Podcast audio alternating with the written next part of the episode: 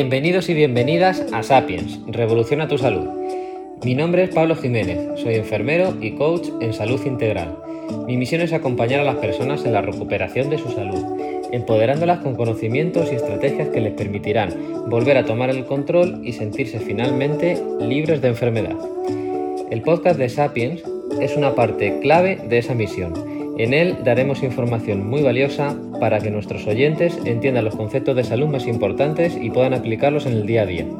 Nos acompañarán expertos que nos ayudarán a entender cómo funciona nuestro cuerpo y cómo hacer para cuidarlo por nosotros mismos. Espero que lo disfruten.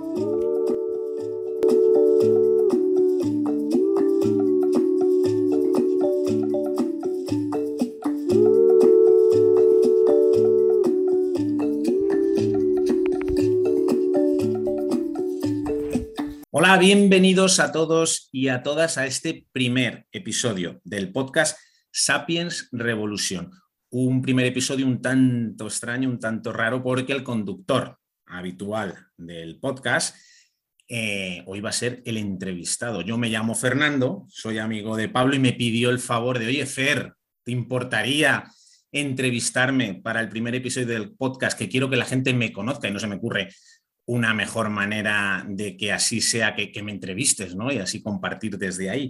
Así que aquí estamos. Eh, hola, Pablo, ¿qué tal? Muy buena, Fer. Muchas gracias por prestarte a ser el entrevistador. Y nada, comenzando, comenzando eh, este camino. Bueno, oye, eh, yo también estoy en ese camino. También quiero grabar un podcast en algún momento Así que, oye, compañeros prácticamente de, ruta. Eh, mm. Oye, eh, Pablo, lo primero que te quiero preguntar es, eh, ¿quién es Pablo? Defínete en un par de frases. Ya profundizaremos luego, ¿no? Pero, pero así, de primeras, en dos frases, ¿quién es Pablo? Yo, eligiendo a un, entrevistador para que no me ponga las cosas fáciles, ¿no? ¿Quién es Pablo? Pablo es una persona inquieta, curiosa eh, y que yo creo que, no para hasta, hasta entender eh, los, lo, que quiere buscar, ¿no? entender lo que, lo que se propone. Y bueno, un poco por eso estamos aquí, porque ahora las cositas que he ido entendiendo en ese camino, pues también me gustaría compartirlas. Dices buscar, ¿qué buscas, Pablo? ¿Qué buscas? Busco respuestas de todo en la, vida, de todo, absolutamente todo. O sea, que eres un buscador de respuestas. Bueno, yo creo que, en el fondo un poco todos estamos en mm. esta vida para respondernos a esas preguntas y a esa búsqueda. Em, eres enfermero, mm. ¿verdad, eh, Pablo? ¿Estudiaste enfermería? Soy enfermero de, profesión, aunque luego, bueno, fui, fui haciendo más, más cositas pero empecé en el, mundo de la salud con, esa carrera, con la enfermería, muy, muy dedicada ¿no? al cuidado del paciente, a la, promoción, a, la prevención, eh, más yo creo que a, la, que a la clínica, que se queda en un plano más médico. Siempre has poseído, siempre has sido, has tenido esa vocación de cuidar de, a la gente, de acompañarla de alguna manera que se sienta mejor. ¿Siempre has sentido esa vocación en ti? Me viene desde, desde pequeño eh, la curiosidad, otra vez, ¿no? Hay ese, niño curioso, eh, por todo el tema biología, medicina, eh, salud, naturaleza. Y, y bueno, pues por distintos eh, problemas de salud que tenían eh, personas en mi familia, eh, quizá como cualquier otra familia del mundo, ¿no? Pero bueno, esos tengo que ir al médico para, tengo que ir al especialista de, me, fui, me fui haciendo ganar curiosidad, atención por, los problemas de salud. Y bueno, pues en, en esa decisión cuando llegas a, la edad de, empezar una carrera universitaria, eh, yo estaba ahí entre biología y, enfermería. Y, nada, pues al final entré, en enfermería de lleno al, mundo de la salud.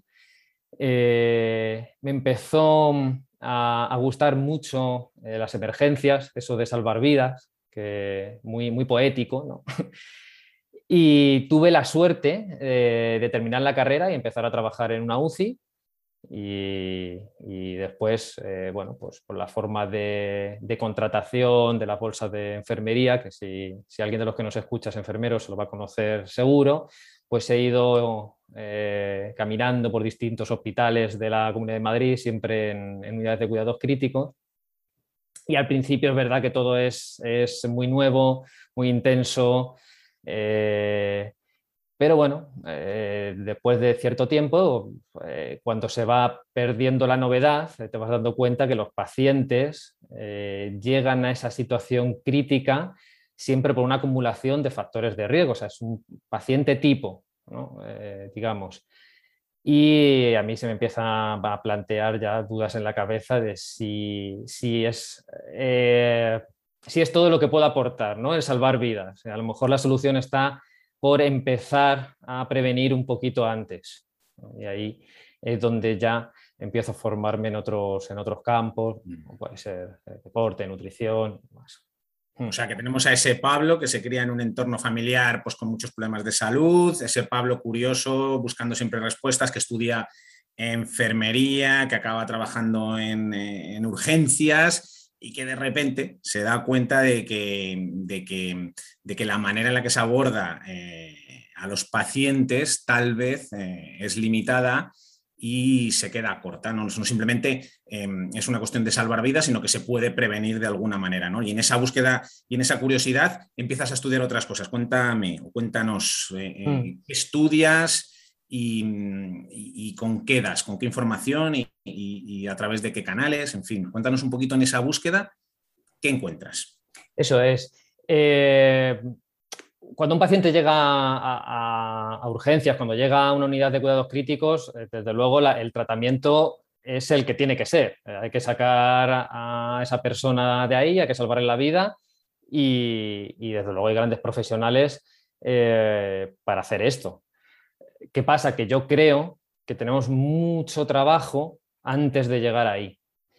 Em, ¿En qué estudio? Bueno, pues eh, que es lo primero que te puede pasar por la cabeza cuando dices vamos a, tomar hábitos saludables, ¿no? Hábitos de vida saludables, el deporte y la alimentación. Bueno, pues vamos a hacer un, máster de, nutrición, voy a buscar eh, cuáles son las opciones de movimiento, de deporte que más me interesan y ahí doy con, con paleotraining, eh, método especial de, hacer deporte. Y, bueno, pues con estas, con estas dos formas eh, voy introduciendo más conocimientos a, mi formación, con un, máster en nutrición clínica, verdad que hago también un posgrado de, enfermería del deporte en, la Complutense y, y el curso de, de, IRAM, de, de paleotraining, que es súper interesante. Me hablas de mm, paleotraining, Airam Fernández, me hablas de, no me hablas, sino que sé, me consta que estás eh, sumergido en, la psiconeuroinmunología, estudiando PNI. Hmm. Ambas disciplinas eh, tienen un punto de vista o se basan en la evolución para trabajar con los seres humanos. ¿no? Cuéntanos un poquito acerca de eso, ¿no? ¿Qué, ¿Qué significa o qué sentido tiene para ti la evolución del ser humano cuando hablamos de salud? Mm. Sí, yo voy, formándome en estas áreas, pero es verdad que hasta que no llego a la PNI, a la psiconeuroinmunología, no enlazo todas las piezas de un puzzle que me lo van contando por separado. Entonces, eh, esa, visión primero es eh, muy importante, una aportación, yo creo que de las, de las más importantes que hace la, la PNI, ¿no? de ver al, ser humano, al Homo sapiens, como un elemento indivisible.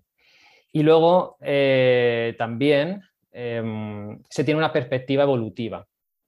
para, que, para que pongamos un, ejemplo, un biólogo, si, si se especializa en estudiar jirafas, eh, por poner un animal, pues seguramente que sepa eh, los años de vida que, tiene una jirafa, eh, el tiempo de gestación, qué hace ese bebé jirafa, cuánto tiempo está amamantándose, eh, cuando crece, de qué se alimenta, no sé, si, por qué tienen ese cuello tan largo. Entonces, en, la naturaleza, ¿qué hace? Y el que estudia tiburones, pues hará lo mismo con, esa especie. Con el ser humano, el que se dedica a la salud de las personas, de los seres humanos, no recibimos esa formación evolutiva. Y a mí eh, me, parece crucial, me parece crucial saber cómo hemos llegado hasta aquí, eh, a qué hemos tenido que sobrevivir, a qué estresores naturales, qué nos ha matado.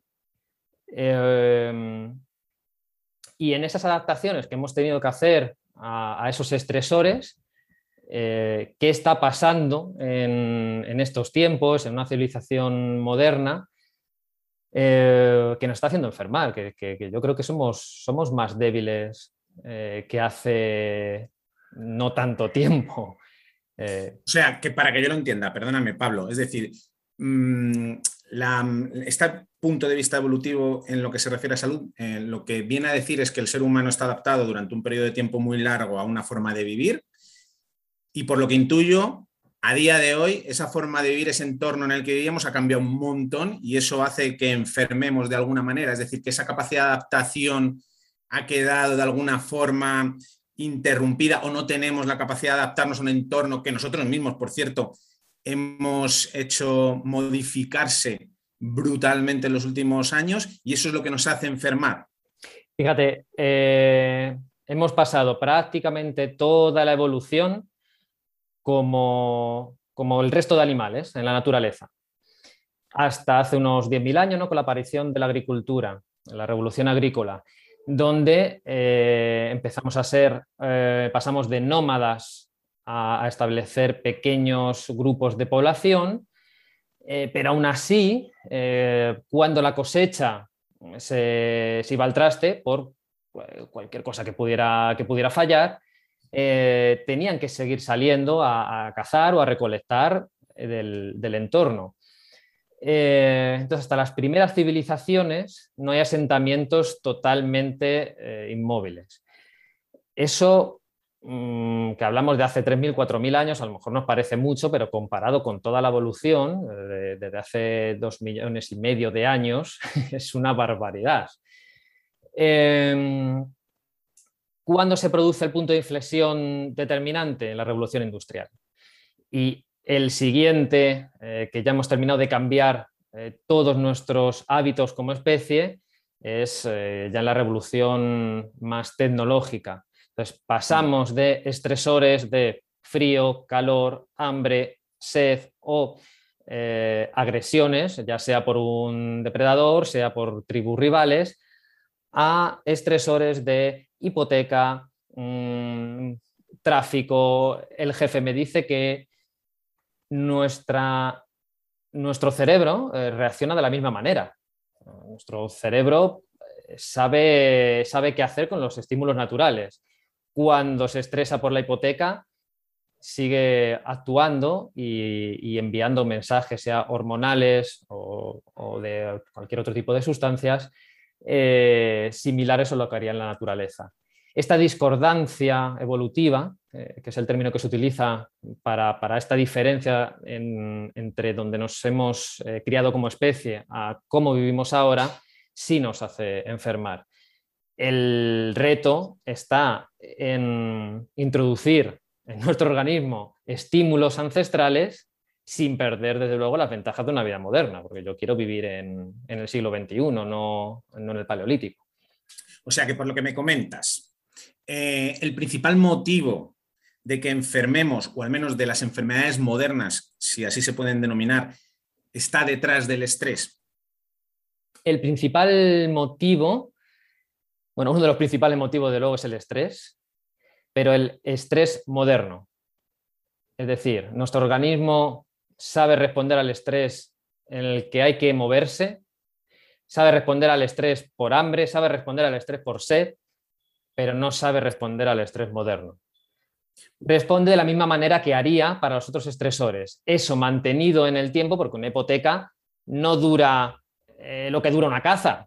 Una hipoteca dura 30 años. Entonces, 30 años segregando hormonas del estrés, no queda más remedio que enfermar. Nuestro organismo no se equivoca, es el contexto lo que nos obliga a ello. Claro, porque el estrés per se no es malo. El estrés per se no es malo. El estrés eh, o los mecanismos eh, por los que nos defendemos eh, del exterior son los que provocan un estrés que nos salvan la vida. El estrés es un mecanismo para salvar vidas. O sea, que la diferencia principalmente está en que nosotros tenemos mecanismos que nos permiten eh, lidiar con ese estrés porque es necesario y nos permite salir de situaciones, pero cuando esos estrés no son los mismos que antes, no son, por así decirlo, agudos, sino que se convierten en estreses cronificados y mantenidos y soportados en el tiempo, esos mecanismos de alguna manera que hacen que nosotros eh, seamos capaces de salir se cronifican con todo lo que supone, ¿no? ¿Qué, supone mantener y cronificar un estrés en el, organismo? El, organismo está preparado para una respuesta rápida hacia un estresor. Después eh, se espera que, culmine mm, el disparador. Si pongamos otra vez el, ejemplo de un depredador. Tengo que huir, tengo que huir o enfrentarme, pero va a llegar un punto en el que ya he huido o ya le he ganado. El estresor se acaba porque gano o porque muero. No, hay, no, hay, más opciones. Para esto, ¿qué, necesita el cuerpo? Bueno, pues vamos a producir adrenalina, noradrenalina, cortisol, un cóctel de sustancias que nos va a permitir eh, eh, em, activar la musculatura, eh, pensar muy rápido, ser en definitiva más rápidos, más fuertes y más ágiles mentalmente que el, que el contrincante. Em, estas sustancias que se producen para, ese fin, si las mantenemos mucho tiempo em, activas, digamos, en el organismo, no hay cuerpo que soporte el estar activado tanto tiempo. Entonces empieza a fallar. Primero se empiezan a hacer resistencias a estas sustancias y, bueno, segundo, que eh, esa activación continua del cuerpo, del cerebro, nos enferma. Mm. Y eso de alguna manera eh, favorece el que enfermemos, ¿no? Eso de luego. Una cuestión con esto del estrés, porque me parece súper interesante esta parte del estrés. Eh, la gente normalmente identifica estrés con algo emocional, pero mm. existen, según tengo entendido, distintos tipos de estrés a los que estamos expuestos y que también eh, inciden en nuestra salud. ¿Qué tipos de estrés hay para que la gente sepa, aparte del emocional, para yo enterarme bien también? Claro, es que eh, eh, la palabra estrés estáis un poco ahí difuminada, ¿no? Y, en realidad es que es así. Estrés es lo que se produce, digamos, cuando perdemos la homeostasis, voy a meter otro término ahí del, organismo. la homeostasis es el equilibrio de las sustancias en, el cuerpo. Es decir, ¿qué nos, ¿qué nos, puede producir estrés? ¿Qué nos saca de ese equilibrio? El hambre, la sed, lo que decíamos antes, ¿no? un, peligro. Eh, ¿Y qué entendemos como peligro? Bueno, pues como peligro también entendemos el enfrentarnos a un examen. Pero peligro puede ser el natural o puede ser ese examen o puede ser lo que hablábamos antes de la, hipoteca. Em, en cuanto a los, otros estresores eh, naturales, hablamos también del, del hambre. Eh, nosotros nos hemos criado en la, escasez y ahora estamos en la abundancia. El, hombre, si, lo vemos desde, este plano de la evolución, siempre ha tenido que luchar para conseguir comida. Y me refiero a, luchar eh, tanto si tiene que recolectarlo, sea en un árbol, sea cavando en el suelo eh, para sacar raíces, tubérculos, o sea para, cazar animales, para pescarlos. Eh, ¿Esto qué implicaba? Movimiento antes que la recompensa, que era la comida. Eso es lo primero. Es decir, nos teníamos que mover sí o sí. No, nos quedaba otra. Y segundo, eh, comíamos o nos movíamos para comer cuando lo necesitábamos. ¿Para qué me voy a mover yo si, si estoy a gusto? una de las causas ahora de, también del sedentarismo es normal. A mí no me apetece ir al gimnasio. ¿Para qué? Si, para comer tengo la, nevera llena. Mm. ahora que hablamos, por ejemplo, de, se ha puesto muy de moda el ayuno intermitente. El ayuno intermitente es una estrategia magnífica para, para, para afrontar serias disfunciones metabólicas, pero es una estrategia cuando la utilizamos ahora o, lo vemos como estrategia ahora.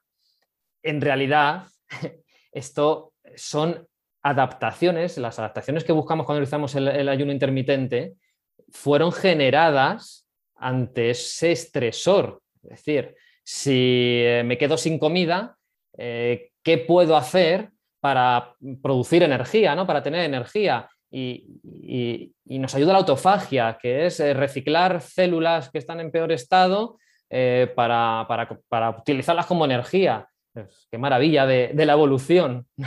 Y que mm. eso ahora eh, lo utilizamos además bueno, para prevenir enfermedades como, el cáncer o antienvejecimiento. O sea, así a modo de resumen, para que yo me aclare, el ser humano ha vivido durante mucho tiempo de una manera muy determinada, eso ha generado una serie de adaptaciones, el cuerpo espera una serie de estímulos muy determinados que además son buenos para nuestra salud y el entorno en el que vivimos a día de hoy es todo lo contrario, es súper loco, estamos sometidos a un montón de estreses eh, que ya no solamente son los emocionales, sino los eh, químicos, físicos, ¿no? imagino que comer comida a la que no estamos adaptados es un estrés, beber agua de mala calidad es un estrés, eh, yo qué sé, la luz por la noche a las 4 de la mañana es un estrés, el ruido ensordecedor de los coches imagino que es un estrés, y que todos esos estresantes lo que hacen es que de alguna manera em, nos enfermen. Y tu propuesta eh, tu propuesta desde Sapiens Revolution es aprovecharte, aprovecharnos de ese conocimiento para generar estrategias que anteriormente eran adaptaciones, es decir, recuperar algunos de esos estímulos que nos ayudaban, generar estrategias con ello y mejorar nuestra salud. ¿Es así, más o menos? Es así, más o menos. Y fíjate, si es verdad que son, son estresores y, son estresores además que, nos, que no nos vamos dando cuenta, porque el de un atasco y me cabré un poquito, bueno, pero es normal. La luz por la noche, bueno, ¿cómo no vamos a tener luz por la noche? ¿no? Eh, los estresores químicos, es verdad, la exposición a, la contaminación, la exposición a los químicos eh, que nos encontramos ahora en los productos eh, de, de, alimentación, en los envasados, en los plásticos. Es decir, y esos estresores no nos damos cuenta, pero sí que poquito a poco, poquito a poco van calando en el organismo. Y bueno, pues eh, eh, tenemos esa ventaja de que si conocemos a lo que responde bien nuestro organismo, a los estresores que responde bien nuestro organismo, pues podemos tener estrategias para contrarrestar, no todo, porque no podemos huir del mundo actual, pero sí que podemos mejorar mucho. Vamos, que no se trata en definitiva de ir con una lanza y un taparrabos por ahí cazando mamuts. seguro que no. sino oye, pues en la medida de lo posible intenta comer aquella comida, por ejemplo, a la que estábamos adaptados, mm. evita esa comida moderna, ultraprocesada, llena de ingredientes que nuestro organismo ancestral no conoce y que le hacen daño. Y lo mismo con el resto de las cosas. Oye, pues si la luz del día, por ejemplo, se me ocurre, ¿no? Em, nosotros esperábamos irnos a dormir a oscuras, pues oye, no tengas las luces encendidas hasta que vas a dormir, porque si no, posiblemente no duermas o tu descanso no sea el apropiado un poco eso, ¿no? Aprovecharnos de ese conocimiento para mejorar nuestra salud. Esta es tu propuesta desde Sapiens Revolution, porque claro, uniendo todas las piezas, llega ese niño curioso que le gusta salvar vidas, ayudar a la gente, que se cría en un entorno eh, mm, con cierta em, predisposición a la enfermedad, entra en enfermería, se da cuenta que aquello no le encaja del todo, empieza a estudiar, se empieza a formar, eh, da con la, em, con la salud evolutiva, si a mí sí me lo permites hablar, y entonces llega Sapiens Revolution, ¿no? ¿Qué es Sapiens mm. Revolution? Pablo, mm. ¿qué es? Y, fíjate, eh, además, ¿no? cuanto a tu, a tu comentario, eh, además de ver eh, enfermedad, yo no me he librado, bueno, como ninguno, no nos libramos. Y, y, yo era un niño asmático, con alergias, muy propenso a infecciones de repetición, eh, y en el, además, eh, ya con el trabajo a, turnos de los hospitales, pues mejorar no mejoras, evidentemente. Eh, y fíjate qué sencillo que introduciendo em, estas medidas más acordes con nuestra evolución, con nuestra genética, ya la gran parte de problemas, de disfunciones. Además, estas, estos problemas que te los meten en cajones distintos. Porque, porque una, el asma o, la alergia, pues te la va a ver el alergólogo o eh, la parte respiratorio. Y si tienes una gastroenteritis, pues, lógicamente vas al digestivo. Y si tienes separado, bueno, y resulta que si comes comida, si duermes por la noche, si te mueves, eh, en fin, eh, intentas controlar los estresores, pues la mayoría de las disfunciones que se tratan medicamentosamente o, mm, oye, esto es normal y a la mayoría de la gente le pasa, se van. Luego habrá cosas más específicas que trabajarlos un poquito más, pero eso se va. bueno, y con esta historia, ¿no? Enlazo a Sapien Revolution eh, que lo que quiere eh, hacer es eso, ayudar a, otras personas que están en, esos procesos de distintos tipos de disfunciones, patologías, etiquetas que se ponen, ¿no? De, bueno, eh, tú eres diabético, tú eres asmático y tú eres alérgico. Y bueno, yo diría más, tú en este momento tienes una alergia, en este momento tienes una diabetes, en este momento te pasa esto y, que tiene solución, no es mágico, eh, no, es un camino eh, sencillo donde hay una píldora eh, maravillosa que te quita los, síntomas, pero sí que entender ese camino, entender lo que te puede llevar a tomar las, riendas de tu salud, para mí es muy bonito, para mí es, es, el camino de la salud, yo creo que va por ahí y ese cambio que compartimos, mm, todo eso que comentas, yo lo he vivido.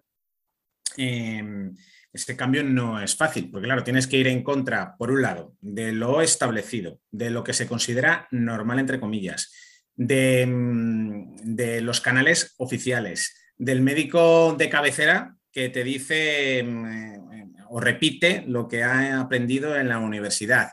Eh, vas en contra de las etiquetas, entonces, ese proceso de empoderación eh, es complicado, pero súper bonito, porque la recompensa es brutal. ¿Tú qué notaste o qué sentiste cuando haces ese cambio, cuando empiezas a incorporar esta serie de hábitos, cuando cambias? Eh, ¿Qué notas tú en, tu día a día?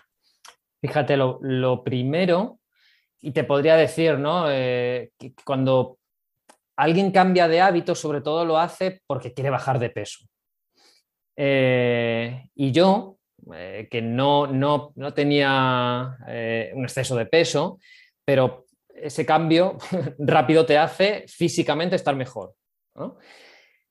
Pero lo que yo más destaco sobre todo es la energía, energía, en, el, cerebro, ser más vital, el tener capacidad para hacer más cosas, de pensar más rápido, exprimes más el día, exprimes más el día y descansan mejor por la noche también, claro. Eh, es que esa energía es lo que te hace vivir. Sí, comparto plenamente mm. contigo. Yo adelgacé un montón, pero lo que más, más, más, más llamó la impresión, me llamó la atención, perdona, es esa lucidez mental. Es como si viviésemos de alguna manera aletargados, es como mm. si viviésemos dormidos de alguna manera. Y yo eso se lo cuento a la gente y lo observo y lo veo, y mucha gente que está eh, enfermamente adaptada a una sociedad eh, completamente enferma, eh, yo lo noto y les veo y veo a la gente aletargada. Esa es la palabra que a mí más me resuena en todo esto, ¿no?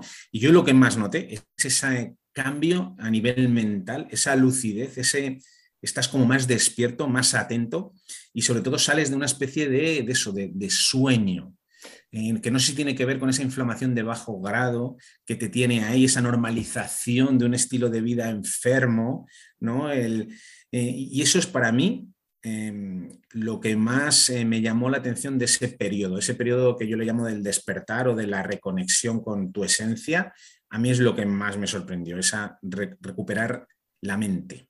Sí, es que aunque parezca exagerada la comparación, eh, pero vivimos en un zoo los animales en el zoo no están en su hábitat natural y, cualquier biólogo nos puede decir que su comportamiento, su vitalidad tampoco es la misma.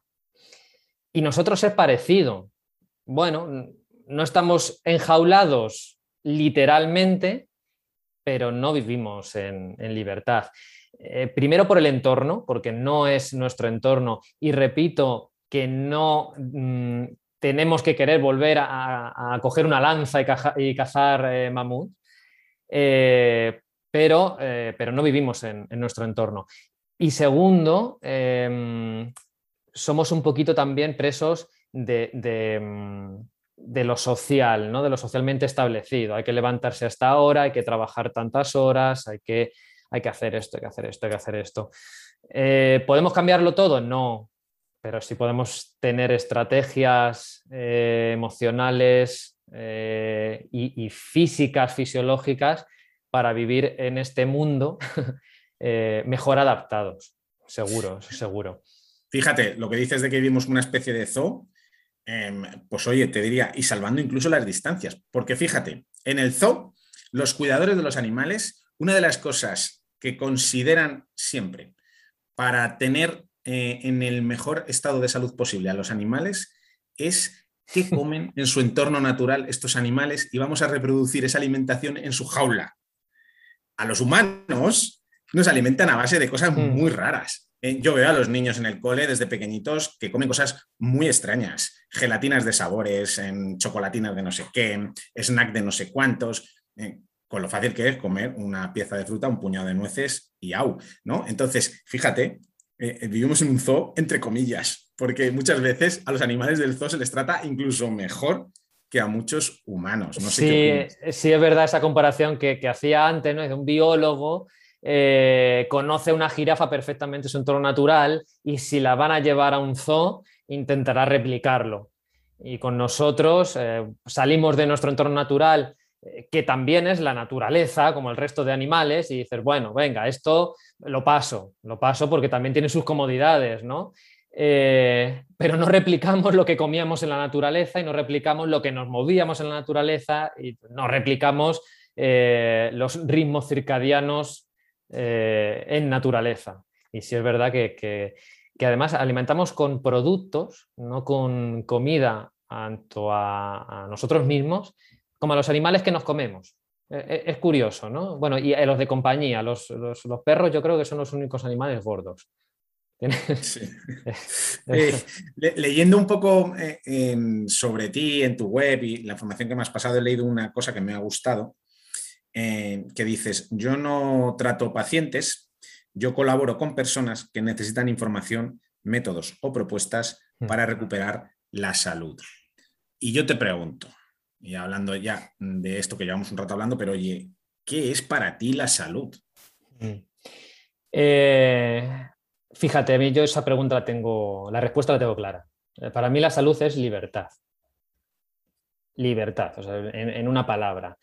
Cuando comentábamos antes eh, que cuando recuperas la salud puedes mejorar muchas cosas, pero lo que más llama la atención es esa, agilidad mental, estar más despierto. Pero ese estar más despierto es poder hacer más cosas, es poder eh, salir a un viaje y querer ver las vistas desde el pico más alto que hay en ese punto y lo subo y si quiero pegarme una pateada de 30 kilómetros, que va a ser una matada, pero la voy a hacer. Y si quiero, no lo sé, a lo mejor se me va el tiempo y ese día no como y, ya llegaré a cenar. Entonces, toda esa flexibilidad eh, que te da la salud eh, física, metabólica, eh, inmunológica, porque no, no, te pones malo o no tan frecuentemente porque todos estamos expuestos a, una infección, ¿no? Pero, pero seguro, seguro, seguro que no es tan frecuente como cuando estábamos en ese zoo, ya se ha quedado Oye, esa analogía. ¿qué me dices? Me dices, sí, sí, pues además que la voy a enganchar ahora mismo, porque me dices, eh, eh, salud es libertad. Y yo te pregunto, ¿es que somos prisioneros en algún tipo de zoo? Eh, no lo sé si somos prisioneros pero sí es verdad que hemos, hemos, somos menos libres, lo, voy a, decir así. Somos menos libres que, que, hace 4.000 años, vamos a, ponerlo. Vivimos más cómodos, eso es innegable y, repito que yo quiero vivir en el siglo XXI. Pero en el siglo XXI, con lo que sabemos, con la capacidad eh, tecnológica en la medicina, más toda la investigación de, todo esto que hemos tratado en evolución, tenemos que estar mucho más sanos. no, podemos vivir en, una sociedad donde lo normal sea estar enfermo y si lo normal no es estar enfermo, es envejecer con enfermedad. Pues no, no, señores, o sea, no, no es normal. No es normal que a partir de cierta edad eres enfermo porque eres mayor, porque eres viejo. No, perdónenme, pero no. Oye, Pablo, Pablo, porque es que ya vamos a profundizar un poco, porque a mí hay una cosa que me ronda la cabeza, siempre me ha rondado. Dices, con lo que sabemos a día de hoy, ¿tú no crees que la gente que vivía hace 3, 4 mil años, en muchos aspectos de la vida, no sabían infinitamente más que nosotros? ¿No crees que estaban de alguna manera más conectados con la naturaleza y con su sabiduría? Y consigo mismo, segura o seguro, y con su tribu o con su sociedad, como lo queramos llamar. Seguro, posiblemente eh, no lo podamos eh, llamar ciencia, Si, se permite esa expresión, o, no tienen ese conocimiento como ahora eh, esperamos ¿no? que se nos transmita en un, paper, en, un, en, una conferencia, pero, la, pero seguro que eran más, más sabios, ¿no? esa conexión con su, con su tribu, que además se ha demostrado que es eh, mm, una de las características eh, más importantes de las personas eh, más longevas, la conexión social. Y luego, bueno, pues eh, incluso lo, que comían, no tenían que pensar en moverse tampoco porque era obligatorio moverse. Mm. Entonces, nadie va a decir, oye, ¿cómo me tengo que mover? No, pues es que te toca moverte de forma natural. Has dicho una palabra muy bonita que me encanta, que es sabiduría, ¿no? Y creo que tenemos que recuperar esa sabiduría innata, de esa que tenemos nosotros, eso con lo que estamos conectados porque sabiduría, sabiduría, me hablas de papers, ¿qué papers? Los que hace 10 hmm. años nos decían que no se podían comer más de tres huevos porque era muy malo, los que decían que el aceite de oliva era muy bueno y era muy malo, los que decían que no sé qué. En fin, que muchas veces la verdadera sabiduría queda tapada, en mi opinión, esto es una opinión personal que cuelo aquí, muchas veces la sabiduría queda tapada por otro tipo de intereses y yo creo que el trabajo que tú haces es muy bonito porque entre otras cosas lo que permite a la gente es reconectar con su sabiduría, con escucharse, con comer algo y que te siente bien y tener la capacidad de alguna manera de entender que eso que estás comiendo te está sentando bien o mal, que lo tenemos perdido. Eso. Mm. Mucha gente que come le sienta mal, tiene malas digestiones, tiene la tripa inflada después de comer y lo considera algo normal, no se escucha, no se observa y aprende a vivir con la tripa hinchada después de comer y eso es normal, cuando eso no es lo normal. Bueno, ahora que me, dices esto, eh, tengo, que, tengo que contarlo. Yo he leído, he leído, eh, escrito en la historia de un paciente, eh, y esto lo ha escrito otro profesional sanitario, da igual profesión, que le explica al paciente que a veces es normal hincharse después de comer. No, no, no, no, podemos seguir por ahí. y, es que es verdad que el conocimiento que se da en las universidades es un poquito limitado en, ese sentido, ¿no? Y, hablabas también de decir, bueno, ¿cómo esto? Y sé que me está sentando bien o me está sentando mal. Y ese conocimiento de ti mismo es, muy importante recuperarlo. No es fácil, ¿eh? No, es fácil porque vamos en piloto automático y, volver a, reconectar eh, eh, cuesta, cuesta, pero, pero va, un poquito por ahí el, camino también. Además del resto de intervenciones que haya que hacer de una forma guiada, por supuesto, pero el profesional que guíe eh, tiene que dejar esas pinceladas también, eh, esa opinión de, oye, yo creo que, que esto a mí no me... Esto, esto, que me has recomendado, esto que me han mandado, a mí no me sienta bien. Oye, pues es que a lo mejor tiene razón. Y, eso hmm. no le sienta bien, ¿no? Es que escuchar al cuerpo es importante. O el que desayuna porque el desayuno es la comida más importante del día. Está bastante demitificado en, gente ¿no? ya que, se mueve en, nuestro campo, ¿no? Vamos a, vamos a, decirlo así.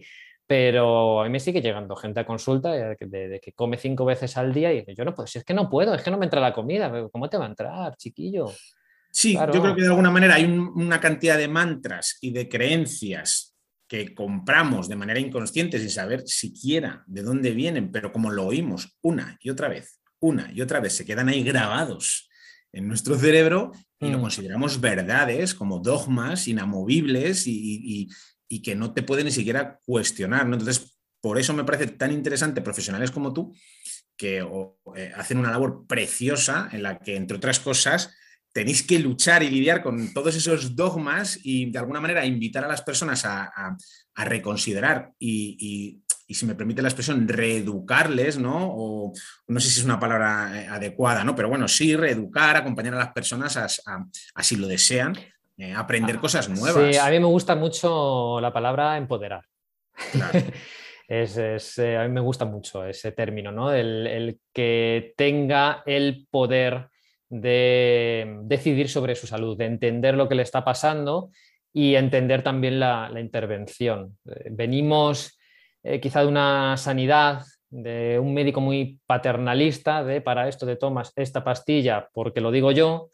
Es verdad que ya hemos avanzado un poquito en eso y, se, al menos se explica por qué te mando esta pastilla, pero lo suyo es dar más pasos. Y, el resto, hasta el final, yo creo que el, objetivo sería que el paciente entienda de, su disfunción, patología, llamémoslo como sea, y tú tienes que, hacer la vida más fácil y eh, ayudarle a que lo entienda.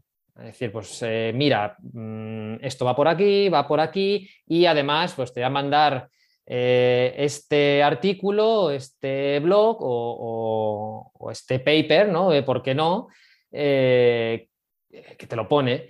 Y si mañana encuentras otra cosa y te resulta curioso, llamativo y, crees que la solución puede ir por ahí, pues vamos a comentarlo. Mm. Eso es ese camino y el paciente tiene que querer eh, también. Es más, no debería ser paciente, sino debería ser una persona con ganas de mejorar su salud y, ya está. Sí, porque la medicina tradicional ¿no? va demasiado enfocada al síntoma, eh, curar el síntoma, cuando en el fondo el síntoma simplemente es una, manera del cuerpo de hablarte y decir, mm. oye, que pasa algo por aquí, igual hay algo que no estás haciendo mm. bien, igual hay alguna cosita por ahí. Y, el hecho de, que haya profesionales como tú que, te acompañan de alguna manera a que entiendas cómo funciona tu cuerpo, lo que tu cuerpo espera, mm, que te miren de una manera mm, completa, no, no el síntoma aislado y que, te, y que más allá de tratar el síntoma, te acompañen a, empoderarte, ¿no? a aprender eh, de salud y a generar una salud que puedas sostener en el tiempo y que evite que de alguna forma enfermes, pues yo creo que es es maravilloso. Eh, claro, eso va en contra de otros intereses, ¿no? Eh, va en contra de otros intereses que se mueven por ahí, que es vender medicamentos, que es vender tratamientos.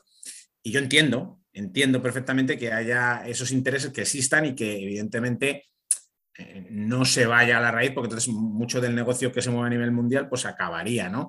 Esto es otro tema del que a lo mejor otro día podríamos hablar, ¿no? Pero que, pero que todo está relacionado. Si vemos al ser humano como un ser holístico con un montón de piezas que están interconectadas, pues la salud también lo es. Y hay unos intereses claramente económicos que, que, que se dedican a curar, entre comillas, a personas y forman parte de ese sistema.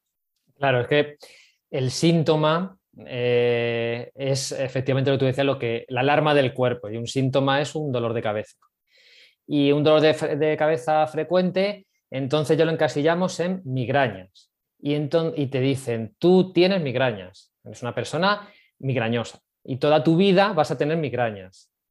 Y a lo mejor si rascamos un poquito, pues nos damos cuenta que además de dolor de cabeza, las digestiones no son muy buenas.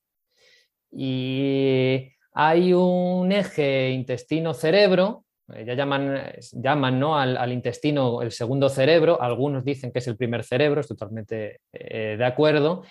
Y esto significa que tiene una comunicación, una comunicación entre otras, eh, entre otras maneras por el nervio vago. Y si el intestino no funciona bien, pues, ¿por qué no puede doler la cabeza? Eh, puede haber neuroinflamación, esa misma inflamación que hay en, las tripas, ¿no? para ponerlo eh, gráfico, puede haber en la cabeza y duele la cabeza. ¿El problema estaba en la cabeza? No, eh, estaba en, en, el estómago. Puede pasar también que la vida que lleve esa persona que le duele la cabeza, pues haya pasado de estrés, de esos estrés del mundo moderno, y no lo sepa gestionar en este momento de la manera más adecuada y el aviso que da el cuerpo es, ese. O puede que en su infancia pues, no haya sido del todo fácil y eso haya ido desencadenando una serie de mm, disfunciones, eh, tanto metabólicas como inmunológicas. Hablabas antes de la, de la inflamación de bajo grado, que esto es inflamación, es decir, activación del sistema inmune de una forma mantenida, no muy alta, es decir, eh, no hay una respuesta potente, sino que es una respuesta bajita, mucho tiempo, mucho tiempo, mucho tiempo. Y esto eh, va a producir una cascada de desórdenes que, ¿por qué no?, pueden terminar en migrañas, por ejemplo. Claro, y el ir, por ejemplo, a un especialista de medicina mm, tradicional o, normal, si me, mm. permites. El, problema que tiene, bajo mi punto de vista, es que tú vas al neurólogo porque te duele la cabeza, pero el neurólogo nunca va a considerar que pueda haber un problema digestivo, un problema de autoinmunidad, un problema de inflamación de bajo grado, un problema de intolerancias alimentarias. Eso no lo va a considerar en la vida. Él, como mucho, va a tratarte el dolor de cabeza. Y claro, el problema de todo esto, bajo mi punto de vista, es que cuando te tratan el dolor de cabeza y te matan el síntoma, están matando también eh, eh, el aviso. Y entonces, pero el problema de raíz nunca se erradica, por lo tanto. Saldrá, saldrá otro, saldrá otro. Por otro lado, claro. Y a lo mejor de una manera más grave, porque cuando mm. tú no escuchas a tu cuerpo que te está hablando, al final te acaba gritando, porque mm. dice, ¿me, quieres escuchar ya? Mm. No, no, es, tal cual, es tal cual. Y, los síntomas, además, eh, es que tenemos que buscar, eh, tenemos que buscar. Y no hay, no hay, otra manera, además, que hacer eh, entrevistas o conversaciones en las que vaya más allá de qué te pasa, me duele esto. O generalmente se consulta por, por dolor, sí, pero bueno, eh, sea por lo que sea, de, ah, te duele esto, entonces te doy esto. No, vale, te duele esto y qué más, qué más, qué, comes, eh, a qué hora, cuántas veces, eh, a qué hora te levantas, a qué hora te acuestas, qué tal duermes, a qué te dedicas, en qué trabajas, estás a gusto con tu trabajo y qué tal la familia. Claro, porque me has hablado de mandar artículos para que la gente lea, me has hablado de empoderamiento, me has hablado de entrevista, me has hablado... y yo te pregunto, Pablo, ¿cómo es eh, un proceso de acompañamiento o una intervención tipo. Es decir, cómo mm. abordas tú a una persona cuando tiene una consulta, cómo sería un paciente tipo y cómo abordas a esa persona. ¿Qué herramientas mm. tienes? ¿Cómo es un proceso contigo? Sí, eh, ya he adelantado un, poquito ¿no? que la primera, la primera, consulta, la primera sesión, eh, es un entendimiento de, de, la vida de esa persona, pero de la vida en el momento actual y de todo lo pasado, porque eh, nos vamos programando desde la primera infancia, bueno, de la primera infancia no, desde, desde, desde eh, que no existíamos, la, madre ¿no? Eh, va programando embarazo, el parto, primera infancia, y bueno, pues luego durante toda la vida, ¿qué va pasando para llegar a hoy y, tener esta sintomatología? Entonces, vamos a descifrar qué hay ahí detrás y, lo que pueda haber detrás, pues es, amplísimo, pero es muy importante eh, descubrirlo, porque si no, nunca vamos a, solucionarlo. Entonces, una primera consulta puede ser una hora, puede ser hora y media, puede ser dos horas o lo que se necesite, y a partir de ahí vamos trabajando. Claro, porque desgraciadamente no siempre cuando acudes a un médico puede tener una hora y media para atenderte. Entonces, mm, claro, nos algoritman de alguna manera, nos mm. tratan como un algoritmo, como un código, y eso no somos. Un ser humano, mm. bajo mi punto de vista, no, es un, ser muy complejo que está sometido a un montón de circunstancias que le configuran, que le crean, que le moldean. Y todo eso hace que, que vivamos una realidad muy concreta que es única, porque no hay un ser humano igual en el mundo. Imposible.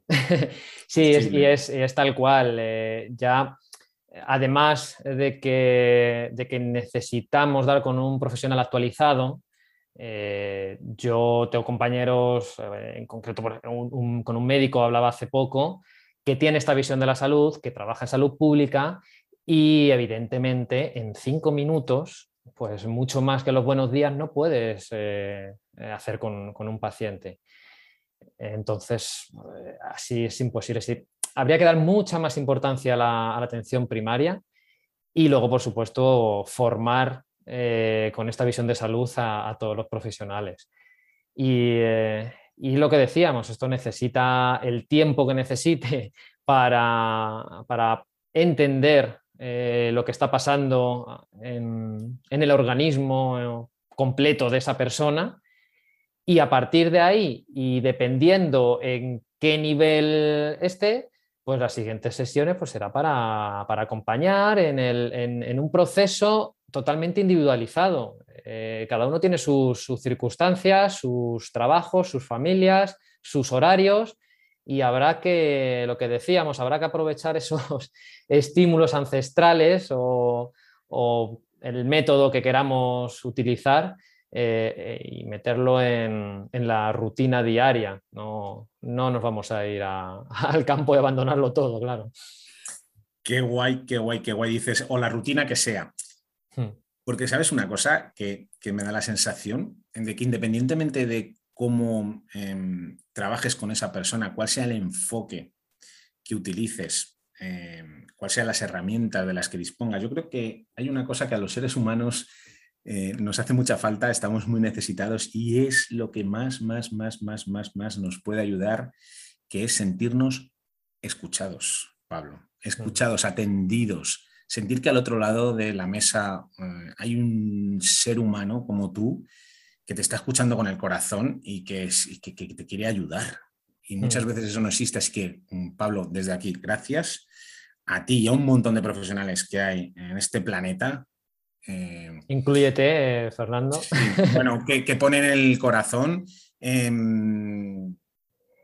incluso también a aquellos que trabajan en, una consulta tradicional, que pasan consulta cinco minutos, que van a toda leche, que la inmensa mayoría de ellos, estoy seguro que todos lo que quieren es que sus pacientes estén lo mejor posible, pero que muchas veces no tienen pues ni el tiempo ni las herramientas que le permiten hacerlo como un ser humano se merece, ¿no? Así que bueno, mm. Oye, mm, por, mi parte, muchas gracias. Ya va quedando poco tiempo, porque me habías dicho que como mm. media horita este, eh, quieres que dure para que os dé tiempo a todos los que estáis ahí a escucharlo mientras conducís y no se os haga demasiado largo. Y no os estreséis con el ataque. No os estreséis, no os estreséis, no os estreséis, acordaros. Pero sí me gustaría hacerte algunas preguntas un tanto más personales, porque a mí siempre me gusta cuando, cuando hablo con alguien conocer un poco más a la persona, ¿no? Eh, eh, ¿Cómo te imaginas, Pablo, el futuro de la humanidad? No como te gustaría que sea, ¿cómo te lo imaginas? ¿Por dónde crees que mm. pueden ir los tiros hablando de salud? Uf. Em, desde luego no es como me gustaría, eh, creo. Hace poco vi un documental en Netflix de, avances tecnológicos en, la salud, en el organismo, ¿no? de biorobots. Eh, hablaban de la inmortalidad, de curar enfermedades con nanopartículas. pues es que en realidad no entiendo de tecnología, pero creo que no estamos tan lejos de ser capaces de hacer ese tipo de, cosas y a mí me da entre miedo y pena de, perdernos como especie. Harari eh, decía también que, que, nos vamos a extinguir o que si nos extinguimos va a ser a favor de, seres eh, eh, iónicos, eh, una, mezcla entre ordenadores y, humanos. Y cuando escuchas esas cosas se pone un poco la, piel de gallina. Lo único que, bueno, pues de momento estamos en el, en el punto en el que estamos. seguro que si hay avances de ese tipo son muy provechosos también eh, si no nos excedemos. Y, eh, ahora mismo, eh, para mí y, cada vez para más, para más profesionales, creo que la, mejor forma de, ver la salud es, apuntando por, por ahí, por lo que veníamos hablando. Bajo mi punto de vista, la mejor manera de, ver la salud y honrar la salud es viviendo plenamente y aceptando la muerte como un proceso natural, hmm. eh, porque cuando aceptas la muerte como un proceso natural, eh, eh, vives la vida de otra manera. Hmm. Creo que nos deberían de enseñar a, convivir con la muerte como concepto de otra forma. Pablo, si tuvieses una máquina del tiempo, otra más, otra más, otra más, y pudieses viajar al pasado, ¿qué hmm. consejo le darías a Pablo cuando tenía, por ejemplo, 6, 7 años? Con, lo que sabes como adulto a día de hoy, con los conocimientos que tienes, con la sabiduría que has adquirido, ¿qué consejo le darías a ese Pablo pequeñito? Eh, buena pregunta, ¿no? Eh, y tramposa, ¿no? Cuando, si, si, ya con el conocimiento, eso es lo que quisiera todo, todo el mundo, yo creo, dar consejos cuando ya has vivido. Eh, pues nada muy complicado. Yo creo que, esa curiosidad, eh, que no la deje, que haga, que haga lo, que, lo que le apetece hacer realmente y no lo, establecido, creo. Eh, me explico por ahí, yo creo que muchas veces vamos tomando decisiones porque es lo que hay que hacer. Y, y a lo mejor cuando vas caminando más, pues dejas de tomar decisiones porque es lo que hay que hacer y tomar las decisiones que realmente te apetecen. Pues, eh, y,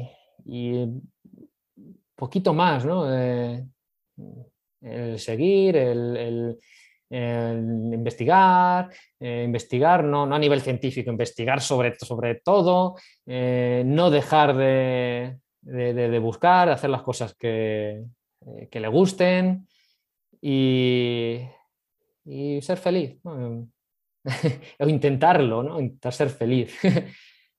y mm, si ese Pablo de 5 o 6 añitos que ha recibido ese consejo te lo pudiese devolver, te pudiese lanzar por esa máquina del tiempo un consejo desde ese niño al adulto, ¿qué consejo le tiraría? Eh, pues, pues ya sabes, aplícalo. Em, Sí, no, no sé, yo creo que es eh, también no, perder el, niño, yo creo que nos pasa a todos. Y yo en cierta manera sigo siendo niño, eh, quizá cuanto más mayor, más niño, más eh, ganas de jugar. Y el consejo del niño al adulto iría por ahí, no dejes de disfrutar, haz, cosas que, te gusten, juega un poco por, ahí, sí, seguro. Mm. Y, la última.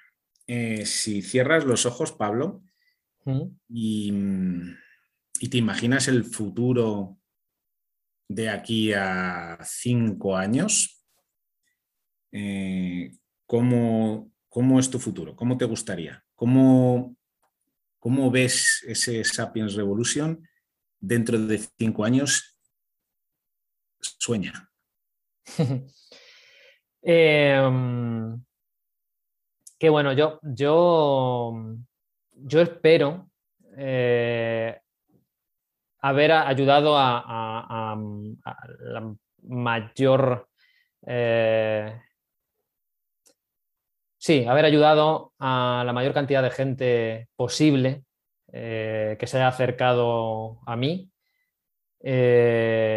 intentar que lo aprovechen y, seguir haciéndolo, porque además es una cosa que me, eh, que me gusta. Entonces, mm, pues, pues eso, ojalá dentro de cinco años haya podido ayudar gente, tenga más conocimientos para, poder hacerlo mejor y, seguir por, el, por ese camino. Va por ahí. Bueno, bonito sueño. Por lo, menos en, ese plano profesional seguro. Ah, seguro que, eso. Y que yo tenga la enorme suerte y el privilegio y el placer mm, de verlo. Este podcast, este primer episodio, eh, tenía una intención, que era conocer un poco a Pablo, ¿no? Pablo Jiménez, la figura que está detrás del proyecto Sapiens Revolution. Esta ha sido la idea y es pero que después de este ratito que hemos pasado juntos, cada uno de vosotros que está ahí escuchando, este podcast conozca un poquito mejor a Pablo, sus intenciones, lo que pretende, sus sueños, lo que le gustaría, sus anhelos, eh, un poquito la persona que hay detrás del proyecto y, y que de verdad, de verdad, de verdad te deseo, Pablo, de todo corazón, que esos sueños que tienes de ayudar a cuanta más gente mejor se cumplan. Y sobre todo te voy a pedir una cosa, una cosa, eh, y es que no dejes de investigar, que no dejes de buscar y que no dejes de ser ese niño que dices que aún eres y que eso que dices, de que cuanto más viejo te haces, más niño eres, se cumpla de verdad. Porque el mundo, creo, que necesita muchos más niños y muchos menos adultos, mucho más gente curiosa e investigadora y mucho menos adultos aburridos, serios y, esto lo digo yo, y obedientes. Seguro, te he escuchado otras veces decir eso y, estoy totalmente de acuerdo. Muchas gracias, Fernando, por prestarte a, esta entrevista a la inversa y nos vamos a volver a ver pronto porque esta entrevista se va a devolver eh, siendo tú el entrevistado y aprenderemos más cositas de ti. Encantadísimo, encantadísimo. Pues muchas gracias y nos vemos más adelante. Un saludo a todos y a todas. Chao, chao. Chao.